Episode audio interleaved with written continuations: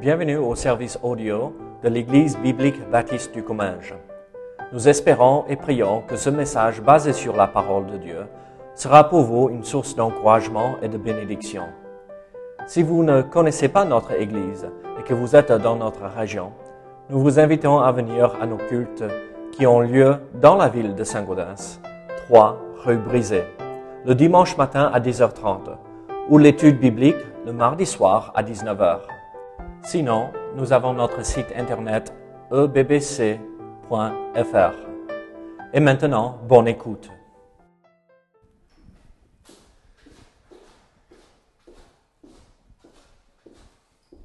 Et donc, si je fais en sorte que euh, euh, on est plus nombreux de ce qu'on est, ne vous inquiétez pas.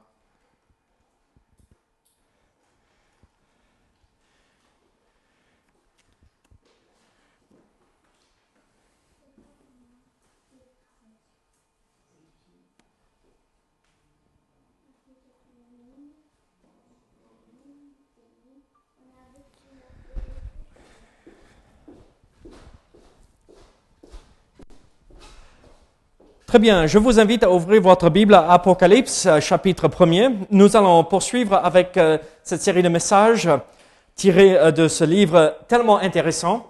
Est-ce que vous avez eu l'occasion de regarder, oui, vous avez regardé les messages jusque-là sur Apocalypse, les deux premiers. Donc, ça va être la suite. Et vous rappelez que le thème de tout ce livre ou cette série de messages, c'est l'agneau immolé, le lion de Judas est digne. Donc, tout, euh, toute l'attention est attirée à Jésus-Christ. C'est l'objectif. Euh, il faut que Jésus-Christ reçoive la louange, l'adoration et euh, qu'on se prosterne devant sa présence. Et donc, aujourd'hui, nous allons repartir avec euh, cette série et nous allons lire les versets 9 à 20. Donc, jusqu'à la fin du chapitre. Apocalypse, chapitre 1er, verset 9. La Bible dit ceci. Moi, Jean, votre frère, et qui est euh, part euh, avec vous à la tribulation et au royaume et à la euh, persévérance en Jésus. J'étais dans l'île appelée Patmos à cause de la parole de Dieu et du témoignage de Jésus. Je fus ravi en esprit au jour du Seigneur et j'entendis derrière moi une voix forte, comme le son d'une trompette, qui disait, ce que tu vois, écris-le dans un livre et envoie-le aux sept églises à Éphèse, à Smyrne, à Pergame, à Thyatire, à Sardes, à Sardes, pardon, à Philadelphie et à Laodicée. Et je me retournai pour connaître quelle était la voix qui me parlait. Et après m'être retourné, je vis sept chandeliers d'or. Et au milieu de sept chandeliers, quelqu'un qui ressemblait à un fils d'homme, vêtu d'une longue robe et ayant une ceinture d'or sur la poitrine. Sa tête et ses cheveux étaient blancs comme de la laine blanche, comme de la neige. Ses yeux étaient comme une flamme de feu. Ses pieds étaient semblables à de l'airain ardent, comme s'il eût été embrasé dans une fournaise. Et sa voix était comme le bruit de grandes eaux. Il avait dans sa main droite sept étoiles. De sa bouche sortait une épée aiguë à deux tranchants et son visage était comme le soleil lorsqu'il brille dans sa force. Quand je le vis, je tombais à ses pieds comme mort. Il posa sur moi sa main droite en disant, ne crains point, je suis le premier et le dernier, et le vivant. J'étais mort, et voici, je suis vivant au siècle des siècles. Je tiens les clés de la mort et du séjour des morts. Écris donc les choses que tu as vues, et celles qui sont, et celles qui doivent arriver après elles le mystère des sept étoiles que tu as vu dans ma main droite et des sept chandeliers euh, d'or. Les sept étoiles sont les anges des sept, euh, sept églises. Et les sept chandeliers sont les sept églises. Donc prions ensemble. Seigneur, aide-nous à comprendre ce que tu veux nous montrer ici dans ce passage. Seigneur, que euh, ce que nous voyons ici nous encourage dans notre foi, nous motive à persévérer même plus avec toi. Au nom de Jésus. Amen. Là, le titre du message, ça va euh, peut-être vous étonner, mais le titre du message, c'est la vision du Christ glorifié. Donc euh, ici, euh, nous voyons celui qui se présente à, cette église est celui qui va parler et annoncer les choses qui vont venir. Et nous trouvons dans ce passage la première vision. En, fait, il y a quatre visions. Cristal, as-tu jamais eu une vision? Pas jusque-là? Euh, euh, Sylvia, tu as eu une vision? Tu n'as jamais vu une vision d'un gâteau dans tes rêves qui venait? Oui. Ah oui, ah, ah, tu as vu ton mari qui est si magnifique, une vision euh, incarnée, c'est incroyable. Il ne rigole même pas. il sait qu'on se moque. Ah, mais regardez, ici, l'apôtre Jean a une première vision. Il y en a quatre. Mais ici, c'est assez intéressant euh, de voir que dans cette vision, euh, c'est Christ qui descend du ciel pour parler avec Jean, l'apôtre Jean, sur l'île Patmos. Et les trois autres visions, c'est euh, Dieu ou Jésus ou un ange qui dit monte ici. Donc, il fait monter Jean au ciel, au moins en esprit. Et donc, Jean voit avec ses yeux, à travers cette vision, le Christ le Christ qui était immolé, le Christ qui était crucifié, le Christ qui est ressuscité, mais le Christ dans sa gloire. Et tout cela, c'est pour euh, encourager les églises.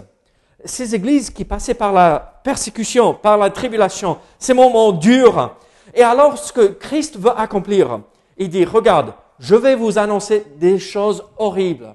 Vous traversez des choses horribles, mais regardez à moi Regardez à moi dans tous ces moments difficiles. Et c'est le message que nous, nous avons besoin d'entendre aussi. Euh, regardez, notre pays est à genoux à cause de tout ce que nous venons de vivre euh, pendant ces trois derniers mois. À peine on commence à se lever. Qu'est-ce qu'il faut faire pendant cette période, pendant ce moment difficile, quand euh, les, les, familles se déchirent, quand on perd notre emploi? Qu'est-ce qu'il faut faire? La même chose que Christ, euh, euh, que Christ dit à ses églises et à Jean. Moi, regarde-moi. Moi, je viens vous parler. Le Créateur, le Tout-Puissant. Regardez à moi. Et alors ici, Christ veut que les églises de tous les temps sachent qui donne cette révélation. Ici, dans ce passage, nous voyons qu'il est appelé comme un fils euh, d'homme mais c'est pour nous faire comprendre que c'est Christ, celui qui s'est incarné, un fils, un vrai homme, une vraie personne. Mais c'est aussi, en, regardant la description, c'est le Christ glorifié, c'est Dieu lui-même. Alors pour nous, quand nous voyons ceci, quand nous euh, regardons cette première vision qui va courir jusqu'à la fin du chapitre 3, d'accord? Euh, Cette euh, vision qui commence ici en, verset 9 du chapitre 1 va jusqu'à la fin de ces lettres euh, à cette église. Et qu'est-ce que nous voyons ici? En fait, nous voyons l'auteur de la révélation. Nous voyons l'auteur de tout ce qui va se passer. Est-ce que tu voudrais connaître euh, euh, ce qui va se passer demain, Consuelo? Moi aussi, hein. Ah, mais moi, je ne peux pas te dire ce qui va se... Ouais. Oui. Oui, si ça se passe mal, je voudrais savoir. Mais si c'est bon, euh, d'accord. Mais regardez, moi je ne peux pas te dire ce qui va se passer demain. Mais ce que je peux te dire, ce qui va se passer dans l'avenir. J'ai, je connais tout ce qui va se passer. Et vous aussi. Et on va le découvrir ensemble. Et c'est ce Christ qui se présente. Alors, quel est, quel est l'arrière-plan un tout petit peu? Regardez versets 9 et 10. Nous voyons ici euh, ce qui se passe. Euh, moi, Jean, votre frère, qui est part avec vous à la tribulation et au royaume et à la persévérance en Jésus-Christ. J'étais dans l'île appelée Patmos à cause de la parole de Dieu et du témoignage de Jésus. Alors, qu'est-ce que nous voyons ici? Euh, C'est l'apôtre Jean qui parle. C'était le, plus jeune disciple, d'accord? Et il avait peut-être 18, 19, 20 ans, 21 ans. Quand Christ était sur terre, les autres étaient bien plus âgés que lui. Hein. Pierre était marié, euh, il avait une belle femme, euh, une belle mère, euh, il était bien établi, il avait sa propre entreprise et tout. Les autres aussi. Mais Jean, c'était un jeune, un, un, un, très jeune. Et donc là, ici, au moment où il écrit, vous savez quel âge il avait? Plus de 90 ans. Plus de 90 ans. Et regardez où il est, sur l'île Patmos. C'est à 40 km euh, d'Éphèse, mais une île euh, dans la mer. Mais une rocher qui sort de l'eau, où il n'y a rien. Et en regardant euh, cette île, on a l'impression que probablement il était dans une grotte quelque part pour s'abriter parce qu'il n'y a rien sur cette île. Aujourd'hui, peut-être il s'est un peu plus développé, mais à l'époque, il n'y avait rien. C'était là où ils envoyaient les gens pour les exiler. L'empereur envoyait euh, ceux qui n'aimaient pas là-bas pour mourir. Et euh, alors là, Jean, l'apôtre, le dernier apôtre qui restait, vous voyez comment euh, il s'adresse, Paul, comment il parle ici? Sylvia, qu'est-ce qu'il dit? Moi, Jean, tout à fait en nom. Moi, Jean, votre frère. S'arrête là. L'apôtre, le dernier, celui qui aurait pu dire Et moi, j'ai vu Christ. Et moi, j'ai vu le Christ ressuscité. Et moi, j'étais là au moment euh, de transfiguration. Et moi, j'étais le seul présent euh, des disciples euh, quand ils ont crucifié Christ. Moi, je ne l'ai pas trahi. Et moi, j'ai fondé des églises. Et moi, qu'est-ce qu'il dit? Frère, je suis comme vous. Vous voulez vraiment avoir l'approbation de Dieu? L'humilité. Je suis comme vous. Je ne suis pas différent, je ne suis pas mieux, je ne suis pas pire, mais je ne suis pas mieux non plus. Ah, c'est cette idée, restons humbles. Et c'est là où Dieu peut se servir de nous pour euh, parler à travers nous. Si Jean aurait dit, et moi je suis le dernier, hein, je suis le pape, parce que je suis le dernier, euh, Christ n'aurait jamais pu se servir de lui. Et donc, dans son humilité, Dieu vient et il se sert de lui. Euh, regardez verset 10. Donc, je fus ravi euh, en esprit au jour du Seigneur. Donc, c'est un dimanche matin, probablement, un dimanche, mais je fus ravi en esprit. Malheureusement, on l'a traduit comme ça. En fait, qu'est-ce que, euh, qu'est-ce que, dans la langue originale, dans le grec, vous savez ce que ça veut dire? J'étais en esprit. J'étais dans l'esprit. En fait, il était en, train de prier, euh, en prière, euh, dans l'esprit. Il euh, communiait avec Dieu dans son temps de méditation, de prière. C'est tout. Et donc, ravi, c'est l'idée. Ils ont inséré ce mot parce que dans les autres passages, les autres, trois autres visions, qu'est-ce que Dieu lui dit? Monte ici. Donc, c'est ravir, l'enlever pour l'amener au ciel. Donc, pour que ce soit un parallèle avec tous les autres passages. Et donc il dit, euh, j'étais en esprit, euh, dans le Saint-Esprit, au jour du Seigneur, donc le dimanche.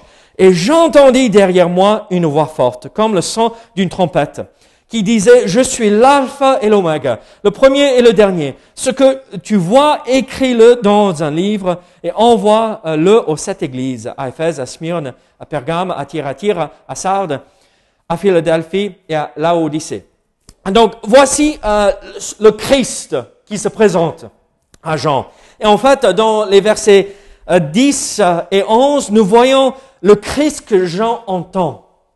À nous aussi d'être à l'écoute.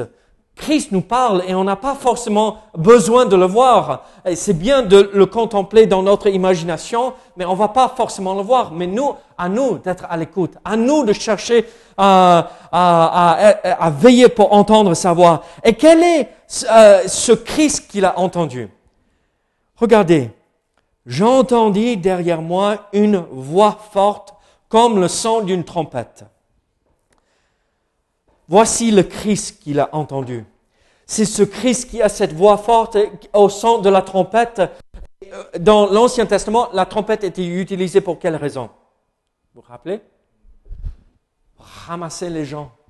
On part à la conquête, on part à la guerre. Ou euh, le roi arrive. C'est le roi. C'est en fait la trompette était utilisée seulement pour euh, au, part des personnes avec une autorité. Le roi ou les responsables de la ville, on, est attaqué, euh, entrez en ville, vite, vite. Hein, quand ils ont fait le tour de euh, Jéricho, qu'est-ce qu'ils ont fait une fois par jour? Ils ont sonné. Et à la fin, le septième jour, combien de fois? Sept fois. Et les murs. L'autorité. Ce Christ qui vous parle dans votre prière, il est le souverain. Il est le roi. Et regardez, à nous de fléchir le genou, comme nous allons voir Jean faire ici. Il est tombé par terre. Il s'est prosterné devant ah, ce Christ. Et à nous de réagir de la même façon. Quand Christ nous parle, c'est pas quand même tu m'embêtes là, hein. tu n'exiges pas un peu trop là, Seigneur? Non, non, non. C'est oui, Seigneur. Tout ce que tu veux, je le ferai. Alors, est-ce que vous faites pareil quand Christ vous parle? Déjà, est-ce que vous êtes à l'écoute de cette voix forte? Mais heureusement, ce n'est pas toujours une voix forte. Hein. C'est une voix douce la plupart du temps chez nous. Hein. Mais même si c'est une voix douce, elle a la même autorité. C'est le Christ qui nous parle. Soyons à son écoute. Et regardez ce qu'il proclame. Oui. Au lieu de réclamer, Seigneur, donne, donne, donne, il vaudrait mieux dire, Seigneur, montre-moi ce que je peux te donner. Et regardez ce qu'il proclame, cette voix forte. Je suis l'alpha et l'oméga, le premier et le dernier. Je suis l'alpha et l'oméga. C'est plus ou moins c'est dire ceci. Je suis dans l'alphabet latin, je suis A et je suis Z. Je suis le début et la fin. J'englobe tout. Alors, ce qui veut dire tout me concerne. Tout est à moi. Je suis le début et la fin, le commencement et la fin. Je suis à la source de toute chose et je serai à la consommation de toute chose. Je suis tout. Et donc, euh, alors ça devrait être la même chose pour nous dans notre vie, que Dieu règne dans notre cœur et qu'on écoute. Alors Christ lui a dit à Jean, mais écris tout ce que tu vas voir, tout ce que tu as vu, tout ce que tu vois et tout ce que tu verras. Et c'est le plan du livre, hein? euh, le passé, le présent et le futur. Jusqu'à chapitre 3, fin de chapitre 3, c'est le présent. Et les églises euh, de chapitre 2 et 3 que nous allons voir sont représentatives de toutes les églises. Ça englobe quasiment toutes les églises avec tous les soucis qu'on pourrait avoir, les grandes lignes en tout cas. Et on va voir ça. Et donc, maintenant, à partir de verset 12, qu'est-ce que nous voyons? C'est le Christ que Jean voit, le Christ qu'il voit dans cette vision. Et qu'est-ce qu'il nous montre qu'est-ce qu'il nous dit? Regardez jusqu'à verset 16. 12 à verset 7. Je me retournais pour connaître quelle était la voix qui me parlait. Et après m'être euh, retourné, je vis sept chandeliers d'or et au milieu de sept chandeliers, quelqu'un qui ressemblait au Fils de l'homme, vêtu d'une longue robe et ayant une ceinture d'or sur la poitrine. Sa tête et ses cheveux étaient blancs, comme de la laine blanche, comme de la neige. Ses yeux étaient comme une flamme de feu. Ses pieds étaient semblables à des l'airain ardents, comme s'il eût été embrasé par une fournaise. Et sa voix était comme le bruit de grands eaux. Il avait dans sa main droite sept étoiles. De sa bouche sortait une épée euh, aiguë à deux tranchants. Et son visage était comme le soleil lorsqu'il brille dans sa force. Là, on a l'impression, mais qu'est-ce qui se passe avec cette personne-là? Ah, il y a les yeux, les yeux qui brillent, la tête qui est toute blanche, mais qu'est-ce que c'est? Mais en fait, toutes, toutes, ces images, toutes ces images sont euh, là pour nous faire comprendre qui est Christ. Alors, qui est ce Christ que Jean a vu? Et qui est ce Christ qui est notre sauveur aussi? C'est Jésus-Christ au milieu des sept chandeliers. Vous avez vu dans le verset 20 les sept chandeliers? Qui sont les sept chandeliers? C'est les sept églises. Qui veut dire ces, églises représentatives de toutes les églises. Qui veut dire Jésus-Christ est au milieu des églises. Il ne nous a pas abandonnés. Oui, il est assis à la droite du Père, mais rappelez-vous que euh, par son esprit, il est omniprésent, il est présent partout. Il est au milieu de nous. Alors, pourquoi ces chandeliers? Pourquoi euh, Christ se sert de cette image que les églises sont des chandeliers? Il y, en a sept euh, mis autour et Christ là au milieu. Qu'est-ce que, ça représente? À quoi sert un chandelier? Hein? À éclairer. On met des bougies et on allume et faire la lumière. Qui est la lumière du monde? Ah, tu as bien appris la leçon. Maman est fière là. Jésus est la lumière du monde. Regardez, ce n'est pas l'Église qui est la lumière du monde, mais c'est Christ en nous et à travers nous, au milieu de nous. Si Christ ne règne pas au milieu de nous, on n'est pas la lumière. On ne peut pas briller pour lui. Regardez, la Bible nous dit, nous appelle le sel et la lumière du monde, n'est-ce pas? On n'est pas si on n'a pas Christ au milieu et qui ne règne pas dans notre cœur et qui n'est pas le souverain assis sur le trône de notre cœur. Alors, il est la lumière au milieu de nous. Il ne nous a pas abandonnés. Mais regardez, en verset 13, nous voyons ceci. Il est vêtu d'une robe longue. Tu n'es pas contente que ton mari ne porte pas une robe longue? Mais à l'époque, tu aurais voulu qu'il porte une robe longue. Tu sais pourquoi? Ça parle d'autorité. Euh, les travailleurs, ils ne pouvaient pas se permettre de porter une robe longue. Euh, euh, parce qu'ils bossaient, il fallait bouger. Bon, les hommes à l'époque portaient plus des jupes que des pantalons. Hein. C'était les femmes qui avaient les choses autour des jambes. Et, en fait, la robe longue parlait de distinction. Ah, bien placée. Et en fait, quand on regarde l'Ancien Testament, écoutez ceci. Une robe longue était réservée pour les prophètes. Zacharie, chapitre 3, verset 4. Les robes longues étaient réservées pour les prêtres. Les robes longues étaient réservées pour les rois. 1 Samuel 24, verset 5. Et en fait, Christ se présente ici pour nous dire, je suis le prophète, je suis le prêtre, mais aussi je suis le roi. il a accompli ces trois rôles pour nous dans notre vie.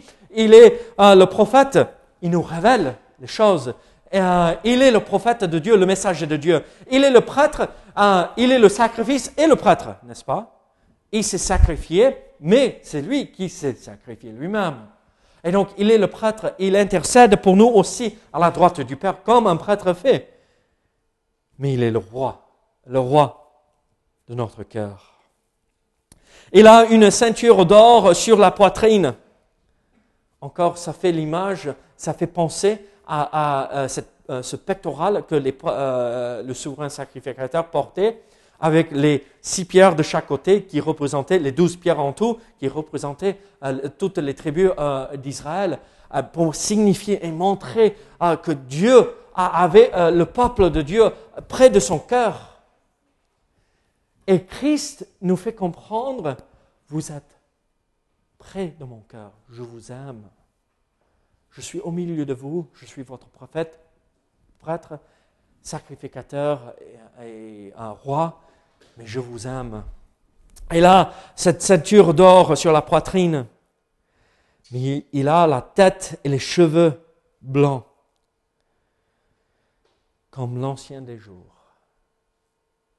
Vous savez, vous connaissez qui nie la divinité de Christ. C'est quelle, euh, entre guillemets, église euh, il ne faut pas les appeler une église, c'est plutôt une secte, d'accord? Mais c'est qui qui nie la divinité de Christ? Christ n'est pas Dieu. Les témoins de Jéhovah. Là, ça va complètement l'encontre, et c'est même dans leur Bible, leur propre Bible. Regardez. Qui est celui qui a les cheveux blancs comme la laine euh, et la tête tout blanc comme la neige Daniel, l'ancien des jours, qui veut dire l'éternel, le Dieu, euh, Jéhovah, Yahvé. Et, donc là, Christ se présente comme le, le souverain roi de toute éternité. Je suis celui qui détient tout dans ma main. Je suis l'ancien des jours. Comme nous retrouvons dans euh, Daniel chapitre 7, verset 9. Il est le Seigneur éternel de tout l'univers. Et c'est ce Dieu-là qui est au milieu de nous et qui est là aujourd'hui, même quand on est en petit comité à cause des euh, euh, règles qu'on doit suivre avec ce virus. Il est là avec nous. C'est le Seigneur de tout l'univers. Avec des yeux comme une flamme. Oh là, vous savez ce que ça veut dire? Des yeux comme des flammes. Tu te rappelles quand ton père te fixait avec ses yeux et disait, Bruno, j'ai vu ce que tu as fait.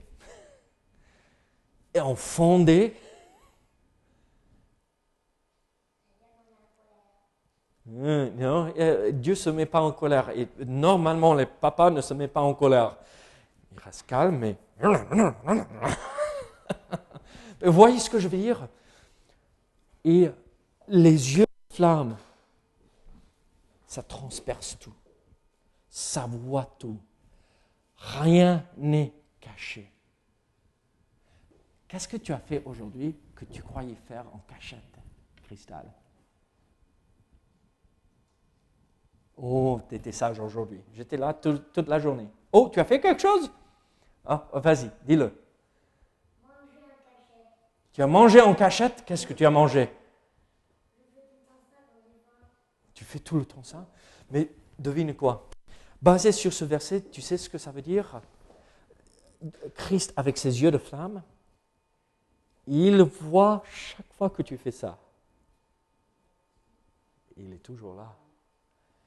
Les adultes, ça veut dire cette pensée qui a traversé votre esprit, cette chose que vous avez faite en cachette, il le voit.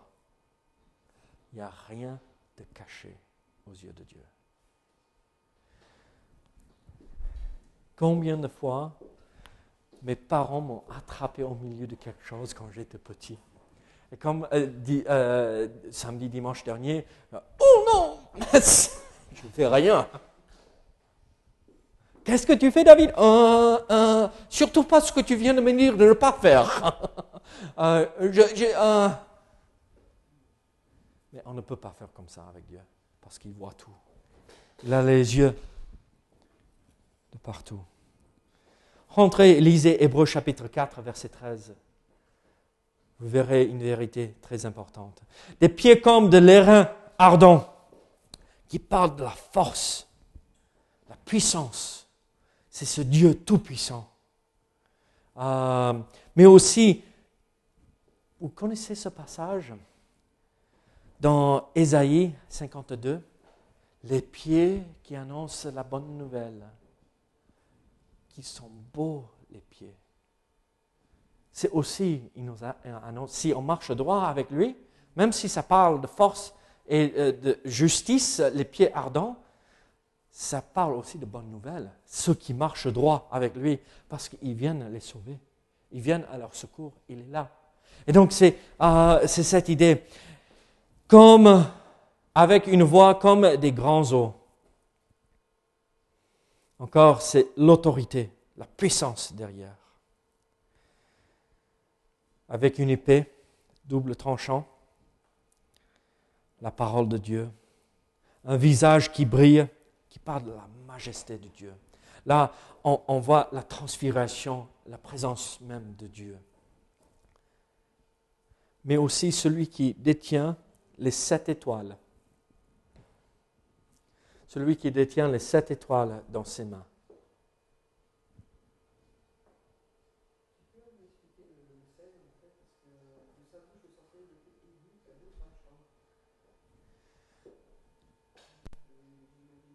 Euh, bon, en fait, c'est imagé. Hein? euh, quand on parle d'une épée qui sort, on, on appelle la Bible l'épée de l'esprit, n'est-ce pas? C'est la vérité. Donc c'est juste, il parle la parole. Euh, et, et c'est pas figuré, c'est pas euh, vrai, hein, c'est pas une vraie épée qui sort. Mais oui, mais dans Hébreu, euh, on appelle la parole l'épée à double tranchant qui coupe, qui coupe entre l'os et la moelle. C'est tellement précis, et c'est cette idée ici. Il nous annonce la parole de Dieu. Il nous révèle tout ce que Dieu veut nous montrer. Et c'est celui qui a les sept étoiles dans ses mains. Qui sont les sept étoiles?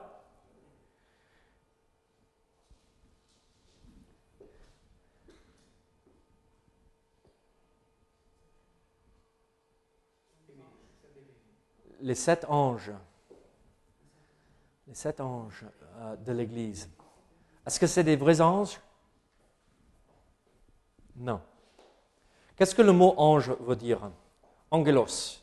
Paul, angelos, tu te rappelles ce que ça veut dire? On avait parlé de cela à un moment donné.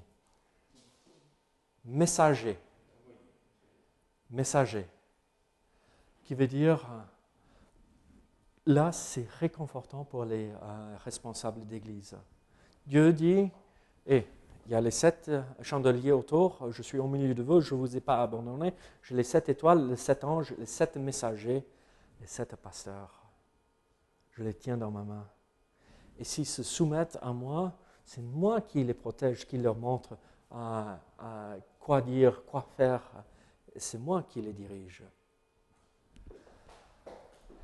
Tout cela, tout cette image de ce Christ, vous savez à quoi ça sert?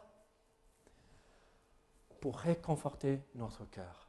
Vous avez vu l'image de ce Christ tout-puissant, magnifique, et qu'est-ce que Christ fait? Euh, Qu'est-ce que Jean fait? Regardez verset 17. Et je le vis, je tombais à ses pieds comme mort. Il posait sa main sur ma, euh, euh, sa main droite en disant, ne crains point. Je suis le premier, le dernier et le vivant. J'étais mort et voici je vis. Je suis vivant au siècle des siècles. Je tiens les clés de la mort et du séjour des morts. Écris tout ce que tu vois. Alors, qu'est-ce que nous voyons? Quand on est devant le Christ euh, et on le voit vraiment, on peut que tomber par terre. Euh, on est pris par la crainte et la peur. Mais qu'est-ce que Christ dit? N'aie pas peur. Je suis mort pour vous. Là, vous pensez à tous les péchés euh, que vous avez commis, mais moi j'ai déjà réglé cela. C'est tout effacé, c'est tout lavé, c'est terminé. Vous pouvez être confiant maintenant. Lève-toi et sers-moi. Mets-toi au service. Qu'est-ce qu'il dit? Écris.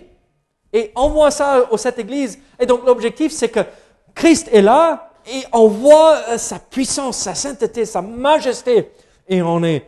Mais on ne peut pas s'exprimer et on tombe parce qu'on se voit comme pécheur. Christ dit non. Je t'ai pardonné. Je t'ai lavé lève-toi et marche et sers-moi. Qu'est-ce que vous avez fait pour le servir?